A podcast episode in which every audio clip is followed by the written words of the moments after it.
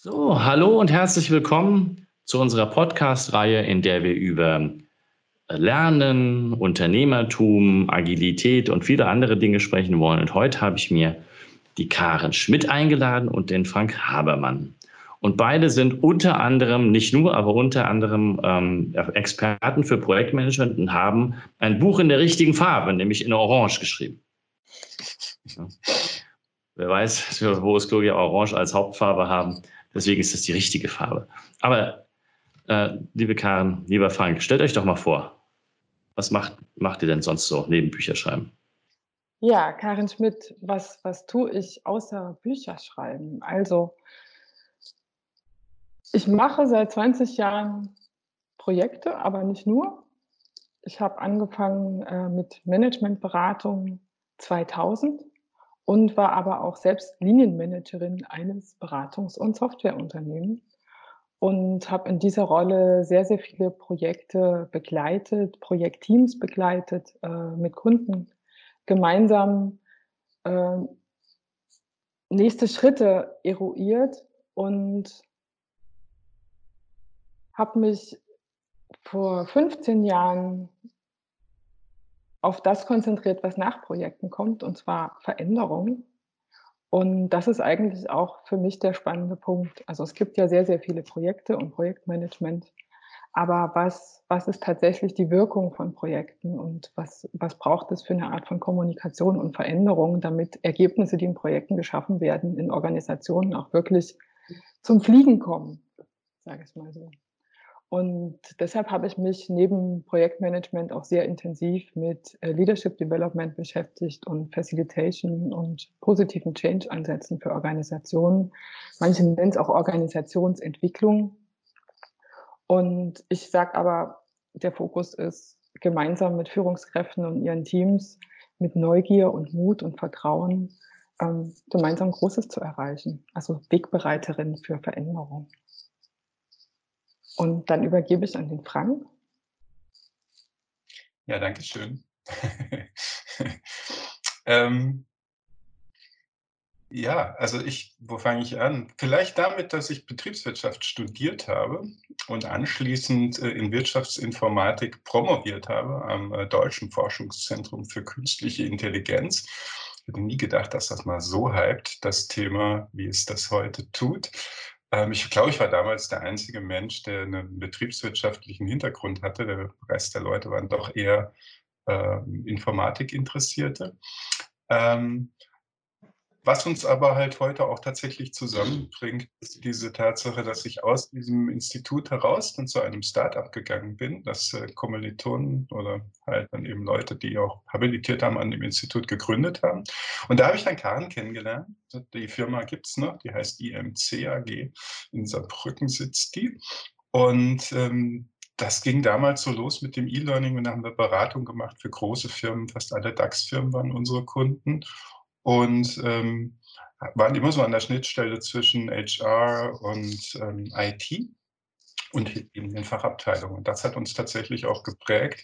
Wir haben diese Firma dann mit aufgebaut in verschiedenen Positionen, waren in, zuständig für das internationale Geschäft und ähm, da haben wir wirklich sehr viele Projekte gemacht in ganz unterschiedlichen Bereichen. Also angefangen von Organisationsentwicklungsprojekten eben mit dieser Software, dann später auch Entwicklungszusammenarbeitsprojekte mit der GIZ und äh, mit Europe Aid und mit anderen Organisationen. Also eine große Vielfalt von Projekten, nicht immer mit IT-Bezug. Und äh, das ist so ein bisschen tatsächlich unser Hintergrund. Heute bin ich Professor an der Hochschule für Wirtschaft und Recht und unterrichte das getreu dem Motto, wer es kann, macht, wer es nicht kann, lehrt. Hm. ähm, ich habe heute, ich, ich versuche es mir noch äh, irgendwie zu bewahren und ähm, ein äh, Schritt, um das zu bewahren, ist eben Over the Fence, unsere Innovationsgemeinschaft, die wir 2013 gegründet haben, als Leben gerufen haben. Und ähm, das hilft uns tatsächlich, also Karen, aber vor allem mir, äh, den Kontakt zu echten Projekten auch zu äh, bewahren und halt tatsächlich dran zu bleiben, weil natürlich mit einer Professur, auch wenn man über Beamten spottet, äh, nimmt es doch ein gewisses Maß an Zeit in Anspruch. Das glaube ich sofort. Was, ähm, was begeistert euch denn so an Projekten? Also ich meine, ein Buch zu schreiben, das, das das ist ja viel Zeit und, und, und, und, äh, und, und, und Fleiß, die da reinlaufen. Warum? Warum, warum Projekte? Soll ich anfangen? Wie du magst. Ich habe, äh, nachdem ich äh, mich selbstständig gemacht habe als, als Facilitator und Change-Begleiterin, ähm, sehr viele neue Sachen gelernt. Ja, guck mal, ich habe bei dir ein wunderbares Scrum-Training gemacht. Ich habe mich mit Design Thinking beschäftigt, ähm, mit Leadership Development und habe ganz viele Sachen ausprobiert und war in unterschiedlichen professionellen Communities zu Hause. Also nirgendwo so richtig zu Hause. Und deshalb war für mich Over Defense auch Programm, weil ich war immer in allen dabei und habe auch die Querverbindungen betrachtet. Und eines Tages haben wir aber festgestellt, so richtig tiefes Wissen äh, haben wir in Projekten. Und zum Beispiel Leadership Development. Wenn man sowas als Seminar veranstaltet, so, so aus der Praxis heraus, ist das schön, aber dann kommen die Menschen zurück in ihr System, in ihre Organisation und sollen das Neugelernte ähm, dann transferieren. Und das, also die Nachhaltigkeit des Lernens von Seminaren zweifle ich an. Ich bin übrigens Wirtschaftspädagogin äh, und habe dadurch immer diese, diese Lernperspektive. Und ich war schon immer ein großer Fan von, von nachhaltigem Lernen. Und deshalb haben wir uns damals überlegt, ähm, kann man nicht für Menschen in Projekten, wie kann man das Leben von Menschen in Projekten besser machen und wie kann man Werkzeuge und Methoden ähm, für sie anbieten, die einfach für jeden zu benutzen sind und gleichzeitig die Art und Weise, äh, wie wir uns äh, verständigen, verbessern. Also quasi so, so ein integriertes äh, Kommunikations- und Leadership-Reflexion für alle. Aber jetzt müsste man doch denken, äh, Frank, ich meine, Projektmanagement ist ja schon nicht nichts Neues. Also das, das müsste es doch schon geben, oder? Ja, das gibt's. Und zwar gibt's das, ich muss es sagen, also ich kann das hier so öffentlich sagen, weil ich kritisiere das auch in, in, äh, in Vorträgen ah. auf den entsprechenden Konferenzen. Also ich finde gerade die Form des institutionalisierten Projektmanagements, also wie es die großen Associations und Gesellschaften äh, bringen mit ihren Werken, äh, die dann halt tausende Seiten haben, ist völlig untauglich. Ähm, das zu erklären. Also ich finde, die Profession macht sich selbst unnötig klein und schlecht, äh, indem sie quasi die Disziplin bürokratisiert hat und ähm, aus dem Bereich des, äh, ja, dessen, was Unternehmertum und Gestaltung auch bedeutet, herausgeholt hat. Also ganz häufig erleben wir es in der Praxis, dass Projektmanager beispielsweise von Führungskräften auf höheren Ebenen überhaupt nicht als Ansprechpartner wahrgenommen werden, weil das sind ja die Zu-Ende-Macher oder die Fertigmacher oder so. Und ein, ein Teil hat sich das, diese, diese Disziplin Projektmanagement, also wenn man sich die Lehrbücher anguckt, aber so Sachen auch eben wie die ICB, also diese, diese äh, Competency Baseline vom, vom, äh, von der äh, Deutschen Projektmanagement-Gesellschaft oder eben auch äh, PM-Book, und da könnte ich auch, auch alle anderen nehmen, Prinz 2 und so weiter, die, die haben sich das selbst zuzuschreiben, weil das halt eine Bürokratisierung ist. Ja, das ist quasi äh, eine Schritt-für-Schritt-Kochanleitung, wie man Projekte macht und so funktioniert es halt eben nicht finde ich. Ähm, äh, ähm, äh, und was, was man halt tatsächlich vergisst, halt häufig, und das, das beginnt bei der Definition, was ist ein Projekt. Ne? Wenn ich einen Projektmanager frage, was ist ein Projekt, dann betet der mir runter, oder sie, die Projektmanagerin, betet mir das dann runter. Ähm, das ist sozusagen ein Start und ein Ende mit Ressourcen ausgestattet und irgendwie, es wird was Uniques produziert. Ne? Und dann sage ich halt, okay. Einmalig noch nie da gewesen, Chef. Genau, und dann sage ich ja, was ist denn jemals auf der Welt noch nie da gewesen? Ja? Und dann sagte, ja, nee, so ist das nicht gemeint. Dann sage ich, ihr habt zum Beispiel einen VW Golf. Da wird doch nur jeder Millionste sieht genauso aus wie der. Ne? Das heißt, theoretisch eigentlich jeder VW Golf ist unique. Also auch nicht mehr oder weniger unique als das x-te SAP-System, das eingeführt wird. Oder? Ne, und dann, dann, sind die Leute halt zum Teil blank. Ne? Und das liegt halt darin, dass für mich die Essenz eines Projektes, und das steht so in keinem Buch, außer in unserem. und der, der Witz ist, finde ich, Projekt, also es gibt Projekte und es gibt Projekte, die Projektmanagement brauchen. Erster Punkt. Steht so auch nicht in den klassischen Projektmanagement-Büchern, weil es gibt halt eben die Projekte, die Projektmanagement brauchen. Das sind Projekte, die Menschen zusammenbringen, die sonst so nicht zusammenarbeiten. Das ist die Definition von Projekte, die Projektmanagement brauchen. Weil wenn Menschen zusammenkommen, die sonst auch so zusammenarbeiten, in diesen Rollen und äh, auch an einem Thema arbeiten, an dem sie sonst arbeiten, dann mag das ein Projekt sein. Aber die brauchen überhaupt 0,0 Projektmanagement. Beispiel. Dann, damit, würdest du, damit hättest du ja wieder definiert, warum man bevor der Einführung Projektmanagement in den 90er Jahren vernünftig miteinander arbeiten konnte. Das ist ja faszinierend. Ne? Projektmanagement gibt es ja noch nicht ja, so lange. Natürlich. Projektmanagement wurde auch missbraucht. Das ist lustig, weil ein Teil der Kritik des Projektmanagements heute aus der agilen Welt ähm, ist sozusagen, haben sich die, die Leute zugeschrieben, weil sie Projektmanagement auf was draufgeklebt haben, was gar kein Projektmanagement war. Und das lag daran, dass man halt, also vor allem aus dem Bereich IT Management ist das ja dann passiert. Ne? Und das liegt daran, dass man natürlich für ein Projekt viel leichter unterjährig ein Budget beantragen konnte, als das im Rahmen der üblichen Budgetrunden. Also haben die Leute gesagt, wir müssen jetzt was machen, was wir uns vorher nicht überlegt haben, dann machen wir ein Projekt. De facto war es aber einfach nur ein zusätzlicher Arbeitsauftrag im Rahmen der Linienorganisation.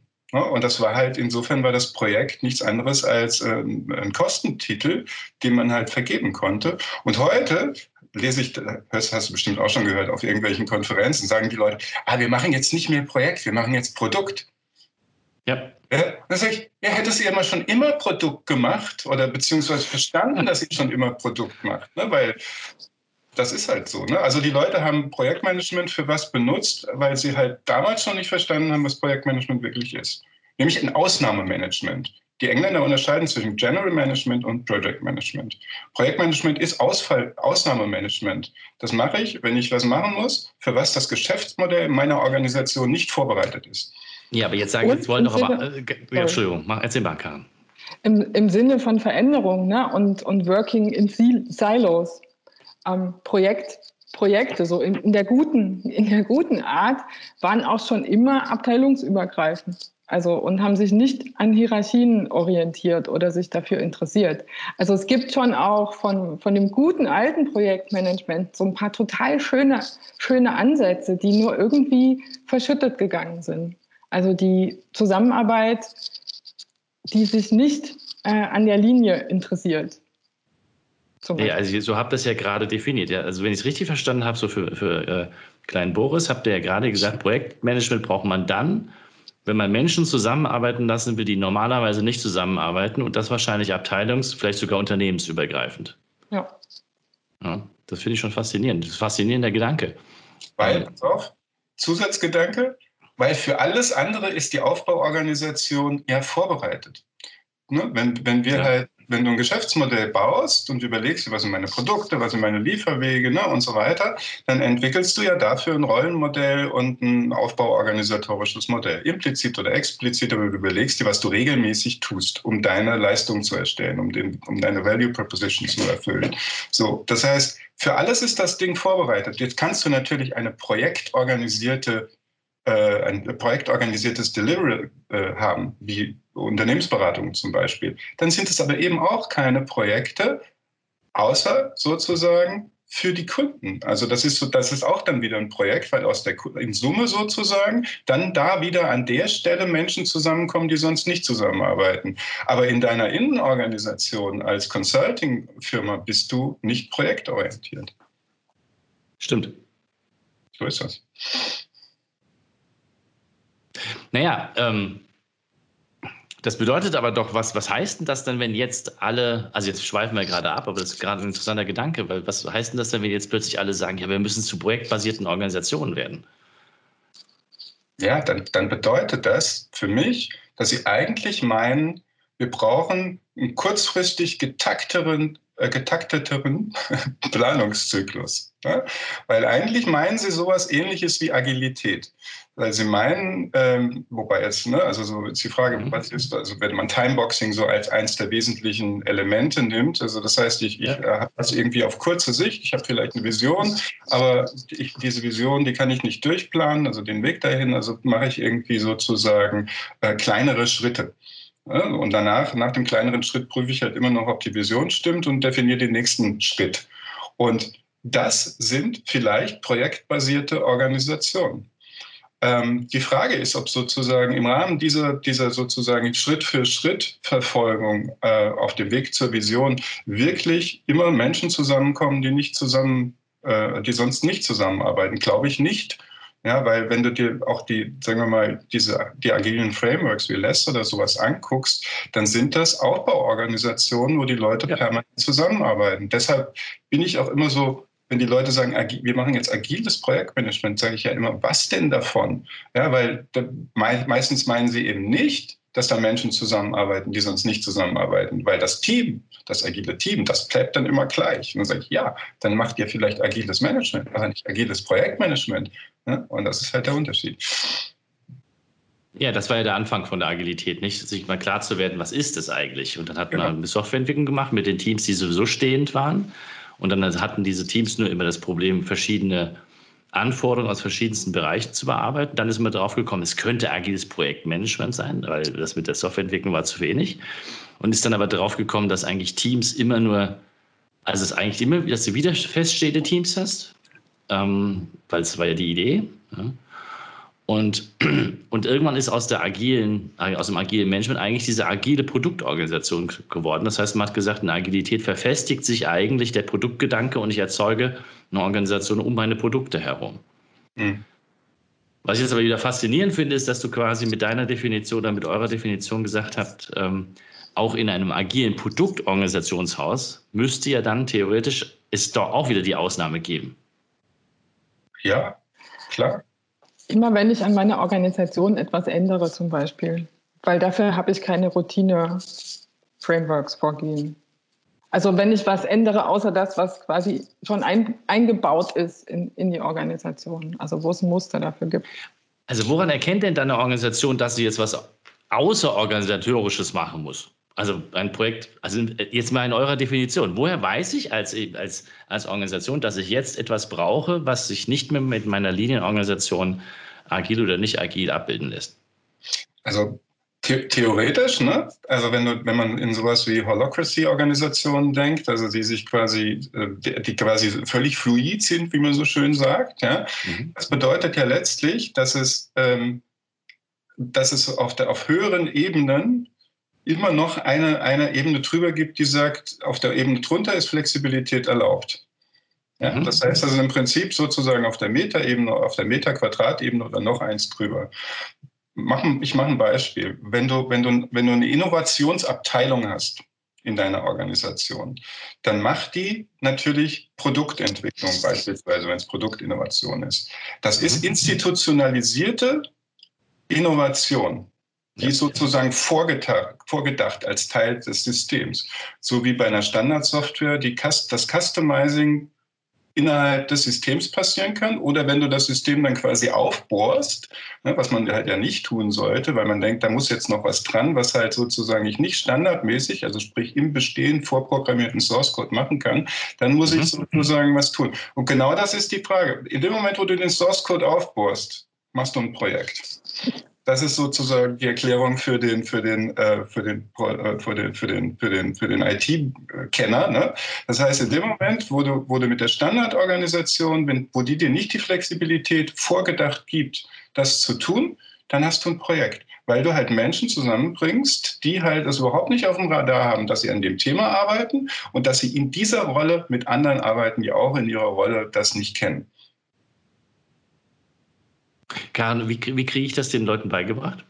Also, weil das ist ja, also jetzt, ist ja, jetzt haben wir ja plötzlich eine Führungsaufgabe und ja auch eine Veränderungsaufgabe, weil ja, also wenn man das einen Tick weiterdenkt, dann habe ich ja identifiziert durch mein Projekt, dass sich meine Organisation nicht richtig aufgestellt hat gegenüber dem Außensystem, richtig? Also weil ich habe ein neues Produkt gebaut oder irgendwas anderes, weil ich musste, also meine Ablauforganisation war ja nicht geeignet, das eigentliche Problem zu lösen, deswegen brauchte ich das Projekt. Offensichtlich. Wie geht es denn dann weiter, wenn du sagst, danach geht es weiter?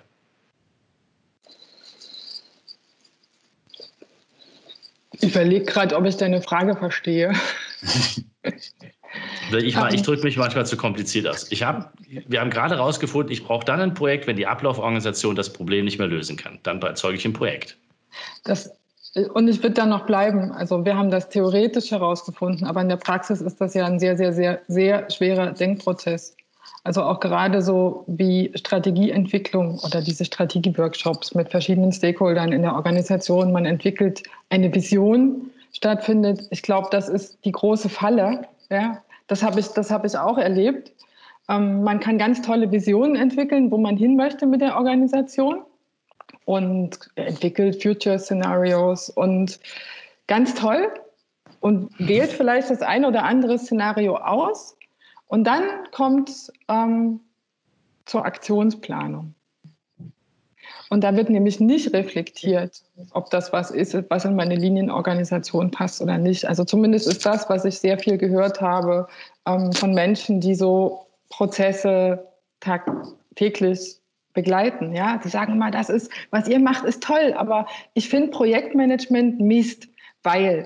Ja, und dann kommt es nämlich. Ne, da werden schöne Future Scenarios entwickelt und dann, wenn es in die Aktionsplanung gibt, steht dann wieder Abteilung A, B, C, D, E. So.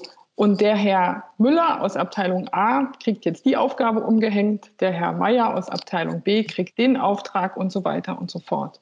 Und das ist für mich so ein spannender Punkt, da auch, da auch hinzukommen und dort eine Awareness zu schaffen. Und vielleicht kannst du uns dabei helfen, ähm, dass die Art und Weise, ja, das, das hat was mit Menschen zu tun. Also es ist eben, solange man das so überrationalisiert, eine strategische Entwicklung von einer Organisation und sagt, wir tun das und dann gibt es Aufträge an Abteilungen, so wird halt äh, nie ein wertschöpfendes Projekt äh, gut auf die Strecke gebracht.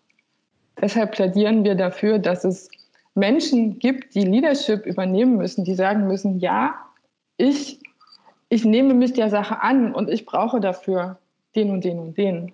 Und dann kann man über einen Projektstart äh, ganz anders nachdenken. Nämlich, wir nennen das Eigentümerschaft. So wie es einen Product Owner gibt in der Produktentwicklung, braucht es auch einen Project Owner für ein Projekt. Das heißt, ein Menschen, der das wirklich will und das Projekt, Obacht, das Projekt ist ein Service für diesen Eigentümer, um etwas zu erschaffen, das die Zukunft verändert. Na, jetzt würde aber der klassische Projektmanager sagen, das gibt's schon, das ist der Project Sponsor oder Champion. Mhm. Ja. Also ich, ich versuche jetzt mal zu challengen. Ja? Also, weil steigen wir woanders ein. Also Aha.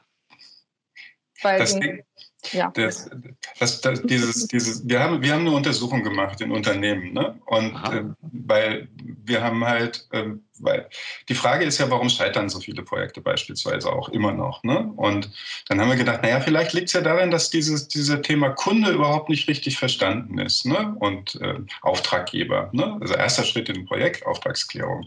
Und dann haben wir halt gedacht, naja, vielleicht haben die Leute gar nicht verstanden, was ein Auftraggeber ist oder sie, sie benutzen den Begriff nicht. Dann sind wir in Firmen rein und haben uns die Charters angeguckt, also diese Projektsteckbriefe und sowas und haben ähm, geschaut, ist da ein Projektauftraggeber benannt oder ein Sponsor, wie das ja dann in anderen äh, Terminologien heißt. Ne? Wenn du, wenn du kannst, kannst, kannst du nachfragen, aber das wäre euer Eigentümer oder nicht? Nee, pass auf. Ja, der kommt. Also kann, notwendig, also notwendige, aber nicht hinreichende Bedingungen. ähm, das Ding ist, äh, 90, über 90 Prozent, das waren so mittel, größere mittelständische Firmen, über 90 Prozent der Projekte hatten einen Steckbrief oder eine Charter, wo Auftraggeber genannt war. Und dann haben wir genauer dahin geguckt. Also haben wir gedacht, okay, daran kann es nicht liegen. Die Leute wissen das und die benennen das auch. Also sozusagen formal Haken dran. Ne? Und dann haben wir gesagt, was passiert denn jetzt da? Wer ist denn da genannt? Und da hatten wir halt ganz häufig erstmal so fast 25 Prozent stand da sowas wie P19, 513, äh, Vorstand. Äh, mein Favorite ist ja APK. Ne? Also APK habe ich dann später auch gezeichnet, steht für außerirdischer Projektkunde. Ah. weil da sind, da sind Stellen, Abteilungen, Organisationskonstrukte äh, genannt, wo keine Menschen dahinter stehen, wo auch keine Kontaktadresse da ist und wo man auch niemanden findet, der für, dafür zuständig ist. Das heißt, der erste Fehler sozusagen, da ist kein Mensch dahinter. Ja? Und äh, ganz häufig kommen Leute zu uns und sagen halt, ja, meine Projektziele sind volatil. Und dann fragen wir, ja, was heißt denn das? Ja, so, ja der äh, heute Hü und morgen Hot, ne, so. Und dann sagt, ja, wer ist denn Ihr Kunde? Ja, der Vorstand. Ja, wie heißt denn der? Äh, ja, der Vorstand. Ja? Ganz wichtig. Ja, genau. Und, das, und dann, dann ist die, der Vorstand ist halt aber das Board, ne? Und das hat halt irgendwie zwölf Mitglieder. Und ähm, das heißt, man weiß noch nicht mal, für wen von diesen Zwölfen man arbeitet. Ne? Und wenn dann halt, das halt vielleicht zwei unterschiedliche sind, der COO und der CTO oder der CEO oder keine Ahnung, CIO, CXO, ne? was auch immer, ja. Whatever, ja ähm, dann, dann will der eine vielleicht Hü und der andere will vielleicht Hot. Und vielleicht sogar aus gutem Grund, weil das halt ja Gegenstand der Arbeitsteilung ist. Also das ist ja Resultat der Arbeitsteilung, dass wir unterschiedliche Ziele haben. Und, ne, so müssten, hätten wir nicht Arbeit teilen müssen, dann müssen wir wieder zusammenbringen. Und an einem, an einem Projekt kommt das halt, äh, spiegelt sich das halt wieder. Also das heißt, erstmal, erster Zwischengedanke, 25 Prozent kein Menschen hinter Auftraggeber. Ne? Und dann haben wir geguckt, und dann, dann, sind wir ins Unternehmen rein und haben gesagt, so, jetzt fragen wir mal, das waren dann so paar Dutzend. Die Menschen, die da stehen, willst du das Projekt wirklich haben? Ja, weil das ist die Frage von Ownership. Ja? Und das habe ich gesagt, Auftrag geben kann jeder, aber Eigentum verpflichtet. So. Und willst du das Projekt wirklich haben? Und dann haben halt nur 40 Prozent sowas, also knapp die Hälfte von denen, die wir gefragt haben, haben gesagt, ja, ich will das Projekt haben. Und dann haben wir, sind wir zurück zu dem, zu, in dem Fall halt zu dem, zu dem Geschäftsführer und haben gesagt, so, gute Nachricht, die Hälfte ihrer Projekte können sie streichen, 40 Prozent. Sag ich, ja, wieso? Völlig entgeistert. Und dann sagt ja, weil da, die will niemand haben.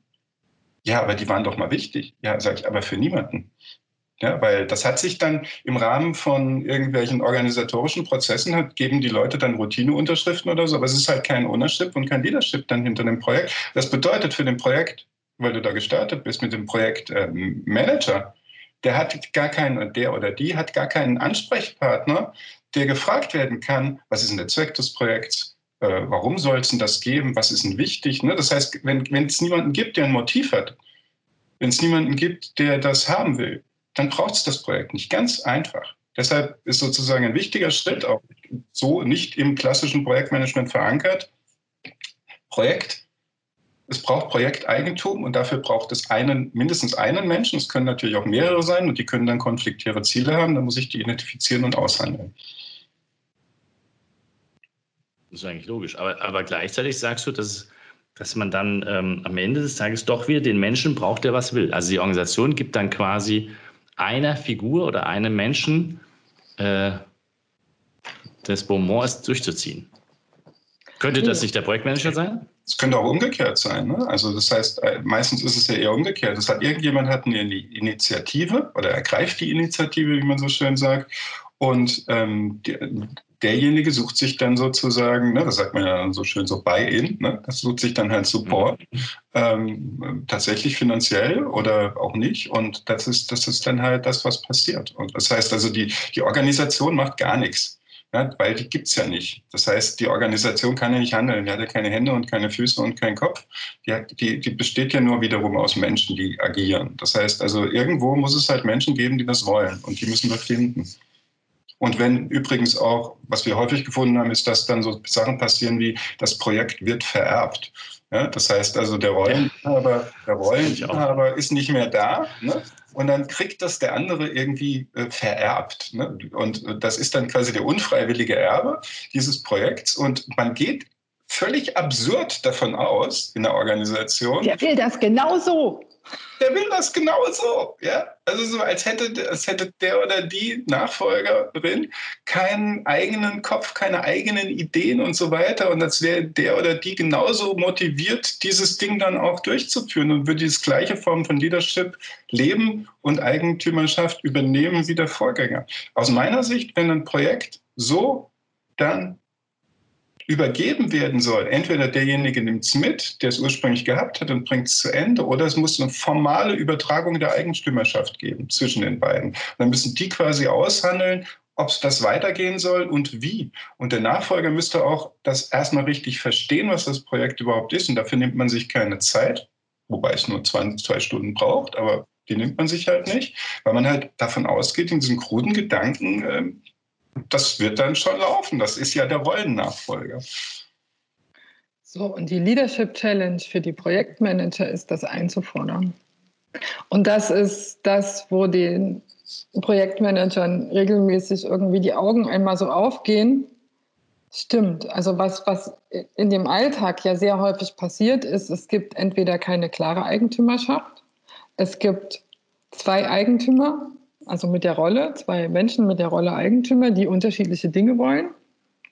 Und nach hier und also man, man reibt sich dann permanent, also das Projektteam kann nicht wissen, worum es geht, äh, weil es auch unterschiedliche Ziele vielleicht mit dem Projekt verfolgt werden. Das sind eigentlich so die beiden Klassiker. Oder es gibt halt gar keinen Eigentümer, dann kann man mal machen. Dann wundert man sich dann aber, ähm, warum es irgendwie keiner braucht.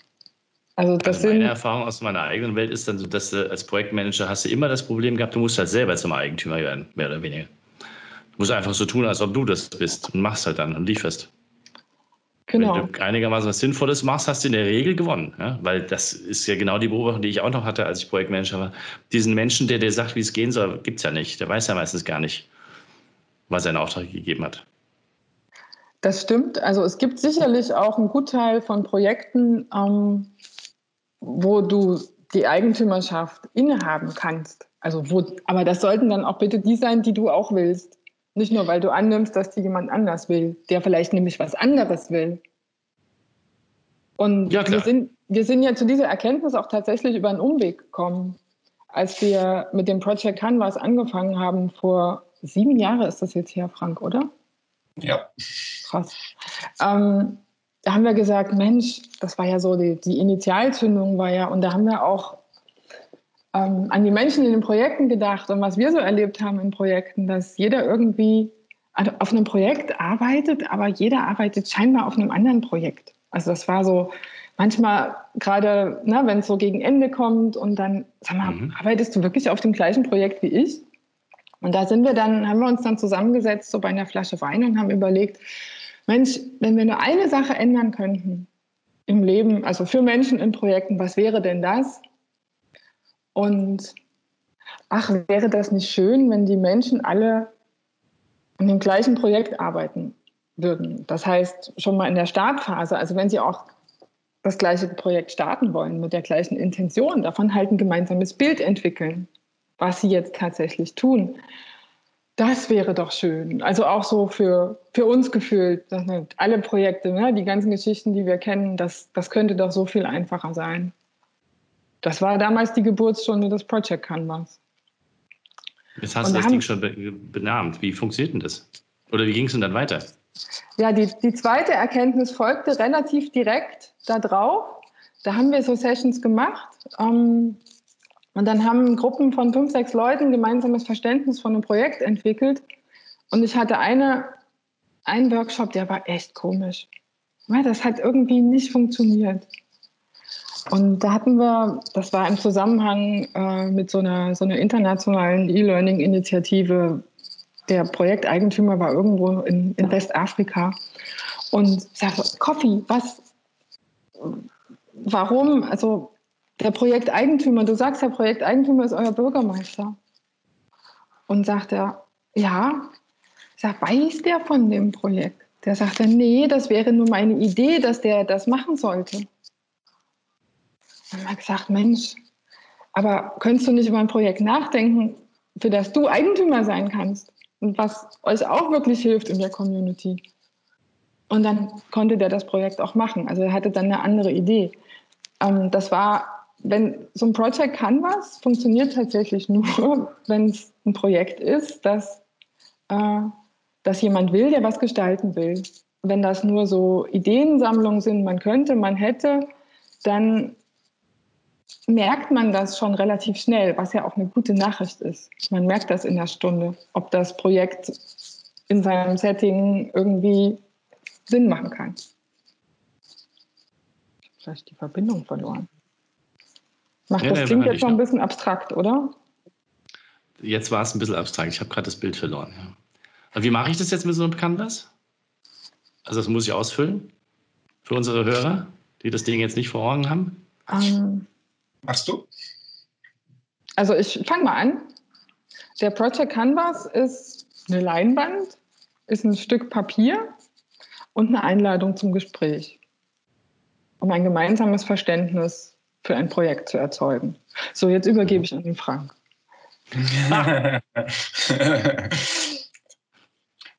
Dahinter liegt. Da so ein paar Felder drauf auf dem Ding, oder? ja, genau. Dahinter liegt, liegt, die Metapher einer, einer Reise, weil das ist das Erste, womit wir begonnen haben. Wir haben halt die Leute gefragt, was ist denn überhaupt ein Projekt? Wie würdest du denn Projekt, ne? Also zurück zum Anfang unseres heutigen Gesprächs, also wie würdest du Projekt überhaupt einer Zwölfjährigen erklären? Was ist denn die Metapher, die du benutzen würdest?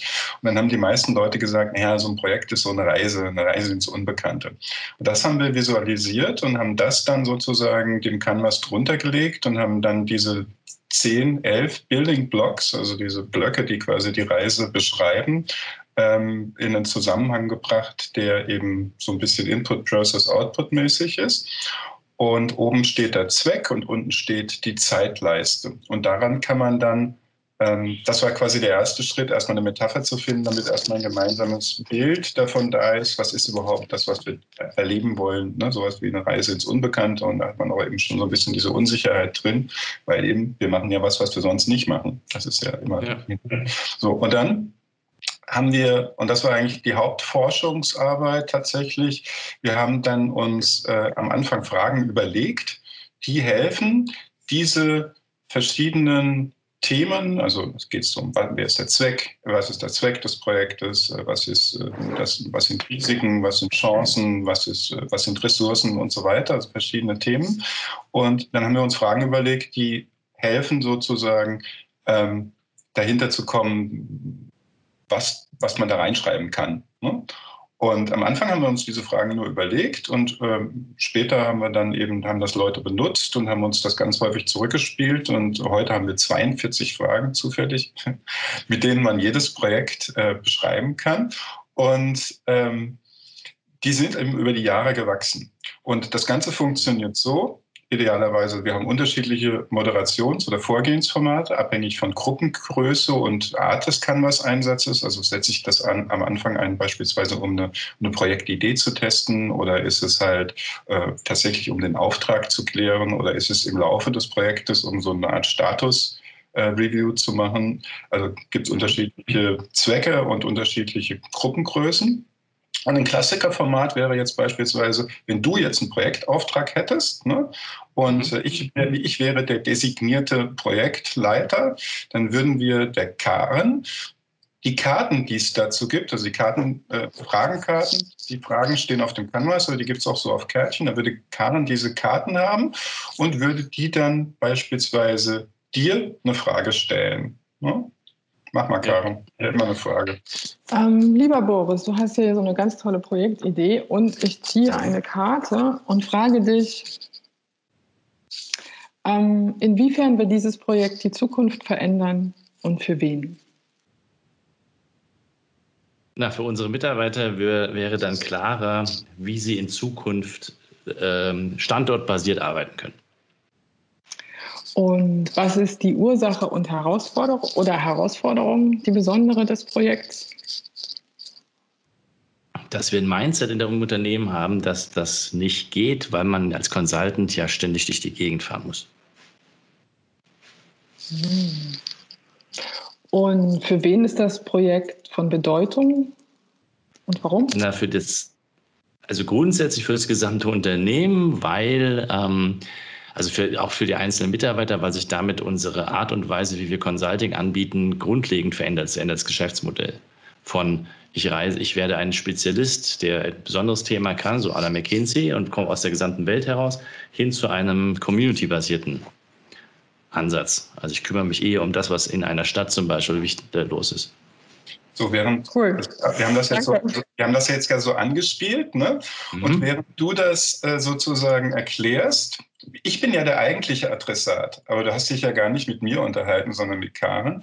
Ich hätte mhm. quasi im, im Off gestanden, quasi hinter einem Vorhang, da wäre mein Canvas gewesen. Und ich hätte das, was ich verstanden habe bei deinen Antworten, aufgeschrieben und in der Canvas-Logik angeordnet.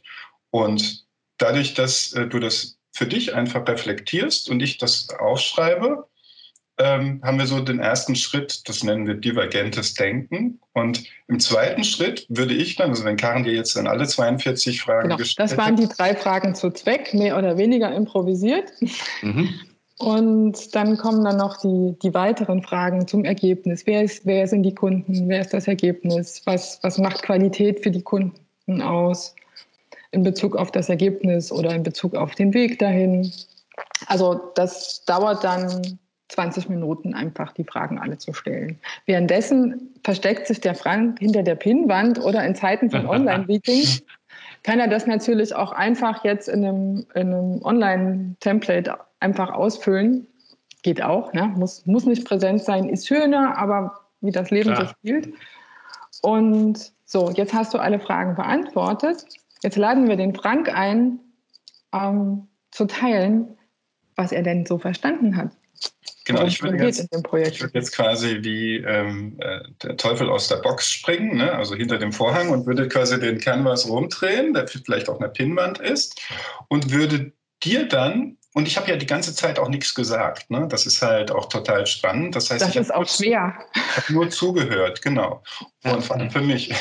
und, und und, und jetzt würden wir den Prozess äh, sozusagen rumdrehen. Das heißt, du würdest jetzt dir nur anhören, ohne mich zu unterbrechen. Und ich würde dir anhand des Canvas und meiner Notizen erklären, was ich verstanden habe. Ja. Das heißt, ich bekomme jetzt 10 oder 15 Minuten Raum und du hörst dir einfach nur an, was ich verstanden habe. So Post-it für Post-it erzähle ich dir, ich habe verstanden. Dann sage ich vielleicht noch, ich habe noch nicht verstanden. Ohne dass du die Fragen beantwortest. Genau, ohne dass du die Fragen Nein. beantwortest. Und ähm, mir ist noch unklar. Und das Einzige, was du machst, außer Zuhören, ist vielleicht, du nimmst auch, machst auch dir Notizen. Mhm. Das heißt, dass, dass, dass wir nennen das auch ein Verfahren zur unaufgeregten Informationsanalyse, weil das sozusagen dadurch, dass wir uns entkoppeln, wird das auch nicht äh, emotional. Und man hört wirklich zu und kretscht dem anderen nicht äh, andauernd sozusagen in den Gedanken rein. Ne? So, und dann geht das so ein paar Mal hin und her. Also du sagst dann, ja, du hattest noch nicht verstanden, ähm, ich möchte ergänzen, so und so. Und dann ich schreibe es halt wieder auf. Das heißt also, wir haben wirklich durch dieses Medium, ne, wie, wie, man halt so schön, das Medium vermittelt wirklich die Kommunikation. Ja. Das, also, ne? Und das, äh, dadurch wird das dann auch sozusagen eben äh, versachlicht, das Ganze. Und du verstehst natürlich in diesem Mittelschritt, was ich verstanden habe, was du vielleicht gar nicht so gemeint hast, ne, was du anders transportieren wolltest. Vielleicht fallen dir aber auch durch meine Erklärungen und Gedanken noch neue Aspekte ein, die du so noch gar nicht hattest. Also du entdeckst quasi deine eigene Klarheit, Unklarheit und die Blind Spots im Verständnis der anderen und andersrum. Und ja. der, der, dritte Schritt ist dann, dann haben wir beide gemeinsam, stehen wir dann von dem Canvas, haben das ergänzt und dann haben wir beide haben wir gemeinsam ein Verständnis von dem, was der andere verstanden hat. Das mhm. heißt aber noch nicht zwingend, dass wir damit einverstanden sind. Das heißt sozusagen, das ist der nächste Schritt. Wir entkoppeln Verständnis von Einverständnis. Und dadurch, dass ich, ich habe verstanden, was du verstanden hast, du hast verstanden, was ich verstanden habe, so. Und jetzt gucken wir uns im dritten Schritt an, passt das auch so? Also sind, passt das als Projekt? Ist das überhaupt, ist die Idee schon reif? Passt da die Qualitätserwartung zum Zweck? Ist der Empfänger wirklich der, der auch das Ding empfängt? Wirklich an diesem Enddatum und so weiter? Ähm, und könnte man es vielleicht auch anders machen? Aber der Hintergrund ist halt der, dass wir vorher eine halbe, dreiviertel Stunde versucht haben, uns zu verstehen und auch das gegenseitige Verständnis im Sinne von blinden Flecken halt äh, äh, also blinde Flecken zu beseitigen und das gegenseitige Verständnis zu erhöhen. Und am Ende haben wir halt den Canvas. Das dauert nicht länger als 90 Minuten, so eine Session. Und dann müssen wir uns halt fragen, so, was ist jetzt der nächste Schritt? Wollen wir das Projekt so starten? Ähm, können wir das Projekt so starten oder brauchen wir jetzt noch weitere Vertiefungen in vielleicht anderen Denkwerkzeugen, äh, um vielleicht den, die Qualität weiter zu diskutieren oder Risiken weiter zu diskutieren oder was auch immer? kommt auch auf die Größe natürlich und die Komplexität des Projektes an. Und macht ihr das jetzt, also ähm, wäre das jetzt, also du warst, wir haben ja gerade so gespielt, ich bin der Owner, du bist, oder nicht schuld, doch, ich bin der Owner, du warst der Projektmanager, wenn ich es richtig verstanden habe, ne? Glaube ich, nur mal zusammenbringen. Würde man das gesamt, mit dem gesamten Team gleichzeitig simultan machen, sodass sie das gleich mitbekommen oder macht man das anschließend nochmal? Das ist eine Entscheidung wert. Also ah. man kann, wenn es das Team schon gibt, mhm. ähm, kann man das, und ich würde sofort immer sagen, mach doch gleich mit dem Team. Und da haben wir auch ein anderes Format halt für größere, für größere Gruppen, dass unterschiedliche Leute Fragen stellen. Also es ist ein bisschen anders aufgesetzt. Das heißt dann auch Project Journey Experience. Ähm, und da ist natürlich der direkte Draht da. Also wenn es ein Team schon gibt, würde ich es würd gleich mit dem Team machen. Es sei denn, die Projekteigentümer trauen sich nicht. Mhm. Ja, weil man sieht es ja dann auch ein bisschen auf dem heißen Stuhl. Weiß es nicht, wie groß das Projektteam ist. Ja, so bis zehn Leute geht das eigentlich ganz gut. Ähm, da wird man dann halt von allen zehn Leuten mit Fragen gelöchert. Und man muss dann auch den Mut besitzen, bei der an der einen oder anderen Stelle zu sagen, ich weiß es nicht. Nee, habe ich mir noch gar nicht überlegt. Ja. Habe ich mir noch gar nicht überlegt. Und, und das gibt genau die, die konstruktive, konstruktive Mischung. Also wenn man jetzt aber Führungskräfte hat, die nicht so dialogorientiert äh, mit ihren Teams äh, vorgehen, ist so ein Story-Trio, äh, Thinkers-Trio, Entschuldigung, ähm, doch ein guter Einstieg, weil es eine kleinere Runde und da kann man das vielleicht im Zweifel auch einfach mal üben. Äh, mhm. um, um so ein Gefühl dafür zu kriegen, was passiert denn, wenn alle ihre Annahmen und Verständnisse auf den Tisch legen oder besser gesagt gemeinsam an dieses Bild kleben und dann ein gemeinsames Verständnis entwickeln. Das tut nämlich gar nicht weh.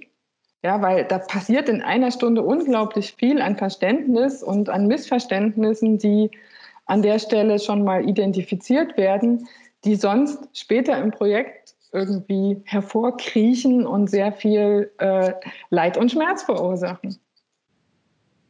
Ja, das Tolle ist, wenn man das in einer größeren Gruppe macht, also mit dieser Journey Experience, ähm, dass das tatsächlich auch so, sozusagen nebenläufig einen irren Teambuilding-Effekt hat. Ne, das heißt, man, man, äh, weil man plötzlich auch Fragen stellt, die man sonst nicht stellen würde und jeder macht das und es ist wirklich eine Diskussion auf, äh, auf Augenhöhe, weil es eben durch diese Karten und durch den, diese etwas ungewohnte Logik, ne, wie man das moderiert, also wir sagen ja, das ist das Verfahren des langsamen Denkens, so nach dieser Kahnemann-Theorie, ähm, das ist sozusagen kontraintuitiv, weil man ansonsten ja anders vorgeht. Also in Projekten so auch, aber in, in der üblichen Organisation sowieso. Und das bedeutet aber eben, dass sich plötzlich Leute verstanden fühlen in einer Art, wie sie sich auch vorher noch nie verstanden gefühlt haben. Das, also das haben wir wirklich schon gehört von äh, Vorständen, Geschäftsführerinnen, die gesagt haben, ich habe mich noch nie so verstanden gefühlt vor, vor Beginn eines Projektes. Und wie gesagt, das dauert halt 90 Minuten, das Ganze. Eigentlich ja. schräg, dass das nicht, dass das, ähm, ich meine, so ein bisschen klingt das vergleichbar mit der Idee, dass man so erstmal ein Project Charter erzeugt und weiß, was, was Sache ist und, und auch eine Umfeldanalyse macht und, äh, und all diese Dinge, von denen ja dem man eigentlich weiß, dass man das braucht, nicht? Mhm. Und was du aber erzählst oder was ihr erzählt, ist, dass das immer noch nicht passiert. Also ich meine, das ist eine wunderschöne Methode. Also es klingt ganz toll, was ihr, was ihr da erzählt habt. Ich finde ich super. Würde ich am liebsten bei uns im Unternehmen selber mal ausprobieren. Ah, ähm, und gleichzeitig finde ich es erstaunlich, dass sich da bei diesen Projekten, die kosten ja alle Geld. Das ist ja, geht ja Geld ohne Ende in die, ins Land, dass das anscheinend immer noch nicht gemacht wird. Boris, das ist wie mit der Retrospektive. Das ist so logisch, dass ich nach einem Schritt zurückgucke, ähm, was hat gut funktioniert, was, was könnte ich im nächsten Schritt besser machen. Und trotzdem fällt es immer hinten runter. Also es sei denn, ne, dafür bin ich dann so Frameworks wie Scrum sehr dankbar, dass das so, dass eine Routine etabliert wird. Und wir hoffen das ja mit dem Project Canvas. Dadurch, dass wir jetzt ein Format entwickelt haben, wo man das in, in einer Stunde machen kann oder in 90 Minuten, ja, so ein gemeinsames Projektverständnis. Ansonsten, man kann auch ein zweitages Kickoff machen, aber man kann auch einfach mal sich eine Stunde Zeit nehmen und ein gemeinsames Verständnis entwickeln. Und dann sieht man, ob es weitere Arbeit braucht. Sollte man gar nicht direkt hinterher machen. Man sagt einfach nur eine Stunde und wir hoffen und wünschen uns, dass dass es jetzt so einfach ist, dass man diese Routine etablieren kann, weil es wird, wird sich viel ändern dadurch. Wir kriegen das ja auch eigentlich zurückgespielt. Also mittlerweile gibt es wirklich viele Firmen, die das standardmäßig nutzen. Also mehr als wir denken. Ne? Wir haben ja über Over the Fans zwar eine Rückmeldung, aber wir kommen ganz häufig auch in Firmen rein, in einem anderen Kontext oder so, und dann sagen wir, ah, ihr seid die mit dem Canvas, die benutzen wir seit drei Jahren. Noch nie davon gehört, dass die den benutzen. Die haben sich nie ja. bei uns gemeldet. Ne? Aber wir haben pro Tag äh, also vor der, vor der Corona-Crisis hatten, wir so äh, ungefähr 30 Downloads von, äh, auf, dem, auf, dem, auf der deutschsprachigen Canvas-Seite und ungefähr 20 äh, am Tag auf der englischsprachigen Seite. Das heißt, wenn, wenn selbst uns davon nur 10 äh, Prozent nutzen, dann sind das trotzdem viele. Und ähm, ich denke schon, dass das mittlerweile ähm, auch, auch, es ist auch beispielsweise in der Projektmanagement-Lehre angekommen. Also ganz viele, äh, mittlerweile steht es in Büchern zum Projektmanagement, also nicht in den Standardwerken der Institutionen so häufig, aber mhm. auch selbst da wird es zum Teil schon in den Trainings gemacht. Also ich kenne Trainer, die im Rahmen von Zertifizierungstrainings bei der GPM das auch anwenden. Also es, es findet Eingang. Ja, und äh, das ist natürlich auch äh, eine gute Sache, weil, wie gesagt, äh, letztlich ist der Canvas nichts anderes als eine Charter. Ja, da steht das auch übrigens das Gleiche drauf. Ja, ja, der, wobei das ist eine Kommunikationsschnittstelle zur Charter für die IT-Freunde unter uns. Ha! genau. Das hat mal einer gesagt.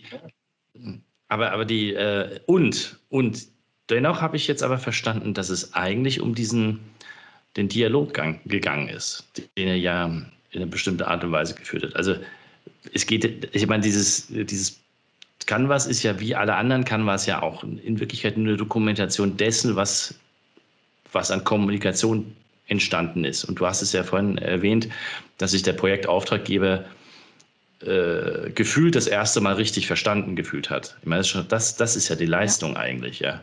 Dass ich das dann aufschreiben kann. Ich habe so immer, also ich gehöre zu den Leuten, das darf ich immer, das sage ich immer wieder und das glauben mir Leute nicht. Ich glaube, wenn es mal ausgesprochen ist, wirkt es. Unbedingt. Und deshalb sollte man Project Canvas auch nicht einfach dann irgendwo in der Dateistruktur ablegen und sagen, übrigens, das ist unser Projekt, weil der Wert entsteht im Dialog darüber. Also das echte gemeinsame Verständnis. Und das ist unter Umständen für eine Person, die nicht beteiligt war, auf diesem Post nicht abzulesen. Definitiv. So ähnlich wie ein Mindmapping, das man gemacht hat, ist eben nur für einen selber äh, hilfreich. Ihr zwei, ich habe echt viel gelernt. Gibt es noch was, was, ähm, was man wissen muss über das Canvas oder über Projekte, das ihr gerne, wo ihr sagen würdet, da gibt es noch einen Tipp als Projektleiter oder als Teammitglied, was ich unbedingt in den Griff kriegen sollte, damit mein Projekt erfolgreicher wird? Also ich ich fange an mit meinem Tipp. Ja.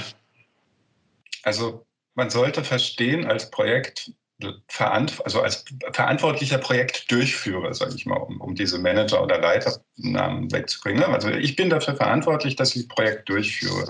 Meistens sind das Leute, die halt wirklich in der Profession Projektmanagement äh, gemacht haben und äh, nach, äh, keine Ahnung, Prince 2 oder eben äh, PMI oder sonst was äh, zertifiziert sind. So. Und mein ultimativer Tipp ist, du denk daran, du bist der einzige Projektprofi in diesem Setting. Für alle anderen ist das Projekt eine Ausnahmesituation. Keiner kennt diese Terms, keiner hat Bock, diese Formate auszufüllen. Das heißt, ähm, es ist leichter, wenn du es schaffst, die anderen ins Boot zu holen und wirklich was gemeinsam zu gestalten, als wenn du dich selbst in deiner Verantwortung oder gefühlten Verantwortung als Projektmanager vor den Karren spannst, um sozusagen, oder eigentlich spannt man sich vor den Karren oder man versucht, den Karren zu schieben, aber das ist wahnsinnig anstrengend. Das heißt also, die Instrumente wie so ein Canvas, die helfen wirklich da, dazu, äh, dass die Projektmanagement-Aufgabe ähm, demokratisiert wird. Das heißt, plötzlich verstehen alle mehr davon, was das Projekt ist und wo es auch hingehen soll. Und damit wird sozusagen diese, dieser nerdige Projektmanager auch in seiner Aufgabe verstehbar und die Aufgabe für denjenigen oder diejenige wird halt auch leichter. Das heißt, es wird halt eben auf mehrere Schultern verteilt. Ne? Das heißt, mhm. meine, meine ultimative Aufgabe ist, liebe Projektmanager, versteckt euch nicht hinter den Regeln und äh, äh, Vorgehensweisen eurer und, und Standardforms eurer äh, Disziplin, sondern versucht lieber die anderen dazu einzuladen und ähm, damit klarzukommen, wie man es halt auch machen kann. Cool. Karen. Dann habe ich auch noch einen. Ja, liebe Projektverantwortliche. Ihr könnt eure Projekteigentümer, also findet eure Projekteigentümer, also die Menschen, die euer Projekt wirklich wollen und ladet sie ein, ähm, ein gemeinsames Verständnis mit euch oder am besten gleich mit dem gesamten Team zu entwickeln. Weil sonst müsst ihr die Session zweimal machen. Einmal mit dem Eigentümer und dann nochmal mit dem Team und dann seid ihr quasi der Flaschenhals für das Verständnis. Also am besten gleich alle zusammen, wenn es irgendwie geht. Probiert es aber vorher vielleicht einfach mal in einem Territorium mit einem Team aus, äh, wo es sich gut anfühlt für euch. Ihr müsst nicht direkt den Vorstandsvorsitzenden zuerst einladen. Ähm, und das Projekteigentümer fühlt sich verstanden und das Team versteht den Kontext. Das kriegt nicht nur jeder irgendwie eine Aufgabe. Ja, das, dann sind wir wieder bei Command und Control Management. Der Projektleiter weiß, wie es geht und sagt mir, was ich machen soll. Das ist so wunderbar im Team, in einem interdisziplinären Team auch gerade noch ein gemeinsames Verständnis zu entwickeln, weil dann hast du eine echte Grundlage für, für ein Miteinander und äh, die Delegationslevels äh, so zu definieren, wie das Team das braucht, wie du das brauchst, weil das gemeinsame Verständnis ist die Grundlage. So, und jetzt kommt der Extra-Tipp. Ein mhm. gemeinsames Verständnis existiert in einem Moment der Zeit. Wenn ihr euch am Anfang von einem Projekt zusammensetzt und ein gemeinsames Verständnis entwickelt, danach passiert Re Realität. Guckt euch das immer wieder an und macht es vielleicht genauso, wie ihr es mit Retrospektiven macht, dass ihr direkt, wenn ihr den Canvas erstellt habt, verabredet, wann ihr euch den wieder anguckt, ob das denn noch euer gemeinsames Bild ist und ein Bild ist, das Sinn macht für euch. Das wäre exakt meine Frage gewesen. Muss man das wiederholen? Weil meine Erfahrung ist, dass sich Annahmen ändern, Ziele verändern, Menschen verlassen Projekte, kommen dazu. Man lernt was. Ach, ja, das könnte auch noch sein. Es war wirklich toll mit euch. Mir, ich habe wieder viel gelernt und ich hätte hunderte von Ideen, wo man das benutzen kann. Wie kommt man denn an mehr Informationen dazu und wo kann man anrufen oder wie kriege ich euch als Support, wenn ich das brauche? Du hast schon das, hältst schon das Buch in, in, die, in die Kamera. Genau, man kann das nachlesen. Ich sehe nur ähm, die Hälfte, aber. Muss weiter links, weiter links. Ist gut. Nein, anders. Okay. Ja, genau, super. Jetzt passt's. man kann es nachlesen ähm, in einem Buch, das heißt Over the Fence, wie unsere Innovationsgemeinschaft das beschreibt, groß und breit den Project Canvas mit äh, konkreten Workshop-Instruktionen, so wie wir sie eben auch äh, ansatzweise gegeben haben, als Schritt-für-Schritt-Anleitung. Äh, funktionieren auch, haben uns Leute bestätigt. Ähm, und äh, die Fragenkarten sind da drin. Es gibt aber auch die Möglichkeit, uns jederzeit über die Website zu kontaktieren overthefence.com.de. Ein bisschen ungewöhnlich mit zwei Punkten, aber ne? overthefence.com.de. Und alles, was wir tun, und das ist eigentlich äh, auch die Essenz, glaube ich, von, von dem, warum es doch gut funktioniert, ist, es ist Creative Commons. Das heißt, ähm, es ist schöpferisches Gemeingut. Alle dürfen daran mitarbeiten, äh, das zu verbessern. Und ähm, deshalb ist es auch eben kostenfrei zu nutzen, und zwar für jedermann und jede Frau, auch für kommerzielle Zwecke. Das heißt, wer die Tools nutzen will, kann uns über unsere Website kontaktieren. Dann kriegt er ein Passwort auf die Toolseite. Dann kann man sich das alles zum Selbstbasteln runterladen oder man kann es auch äh, vorproduziert, die Fragenkarten kaufen, beispielsweise bei statis.com. Ich habe auch noch ein Corona-Special ähm, wir bieten natürlich, also unsere ganzen Konferenzen, wo wir auftreten, fallen ja gerade flach. Ähm, und die wunderbaren Werkstätten, die wir machen, ähm, wir machen jetzt kleine, kurze Online-Sessions. In diesen Online-Sessions kann man auch lernen, wie man den Canvas äh, online, aber auch im Raum einsetzt. Die Sachen sind in Arbeit und werden in Kürze auch auf der Website erscheinen, weil wir glauben, dass es ja auch jetzt Projekte gibt und dass vielleicht die Zeit bis alle wieder zusammen in einem Raum sitz, sitzen, zu lang ist, um mit dem nächsten Projekt zu starten. Super cool. Klingt toll.